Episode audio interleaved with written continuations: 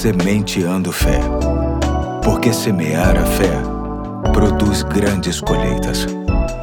Hoje é sexta-feira, dia 10 de dezembro de 2021. Aqui é o pastor Eduardo e chamo sua atenção para mais uma vez refletirmos em mais um episódio da série Semeando o Natal, mensagens inspiradas em textos de John Piper. E para tanto quero ler Lucas 2, de 6 a 7, que diz: Enquanto estavam lá, chegou o tempo de nascer o bebê, e ela deu à luz o seu primogênito, envolveu-o em panos e o colocou numa manjedoura, porque não havia lugar para eles na hospedaria. Chega a ser intrigante o fato de o Deus soberano sobre todas as coisas não ter lugar na hospedaria. Sabemos bem que ele poderia abrir qualquer quarto, que ele poderia ir a qualquer lugar de Belém e, de preferência, cercado de conforto e tranquilidade. Mas a questão não é o que ele poderia fazer, mas o que ele quis fazer. Por sua própria vontade, Deus quis fazer com que Maria e José se deparassem com as placas não há vagas em todas as hospedarias de Belém.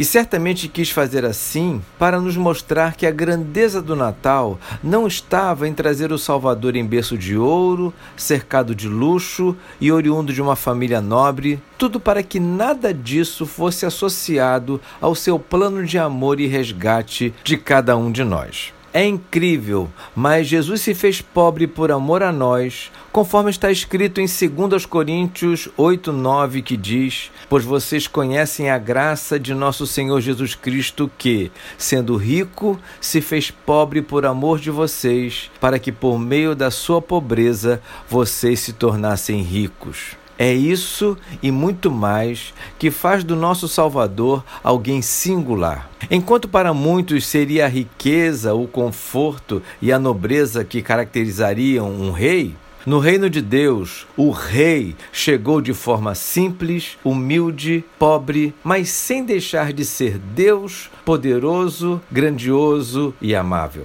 E assim se faz o Natal e o próprio ministério de Jesus. Sendo assim, aprendemos com o nosso mestre que humildade e limitações materiais em nada devem afetar a nossa fé e a certeza de que Deus está conosco, estabelecendo os seus propósitos. Quem olha apenas para o episódio do nascimento de Jesus, certamente pensaria que aquele menino, naquela condição, com aquela família, jamais seria alguém extraordinário mas ali estava o Rei dos Reis e Senhor dos Senhores. Vamos orar agradecendo? Senhor Deus, obrigado pelas lições que tiramos para a nossa vida quando lemos como Jesus, o nosso Salvador, chegou a este mundo. Ajuda-nos a fazermos da humildade um estilo de vida a partir do nosso coração. Te pedimos e te agradecemos em nome de Jesus. Amém. Hoje fico por aqui e até amanhã, se Deus quiser.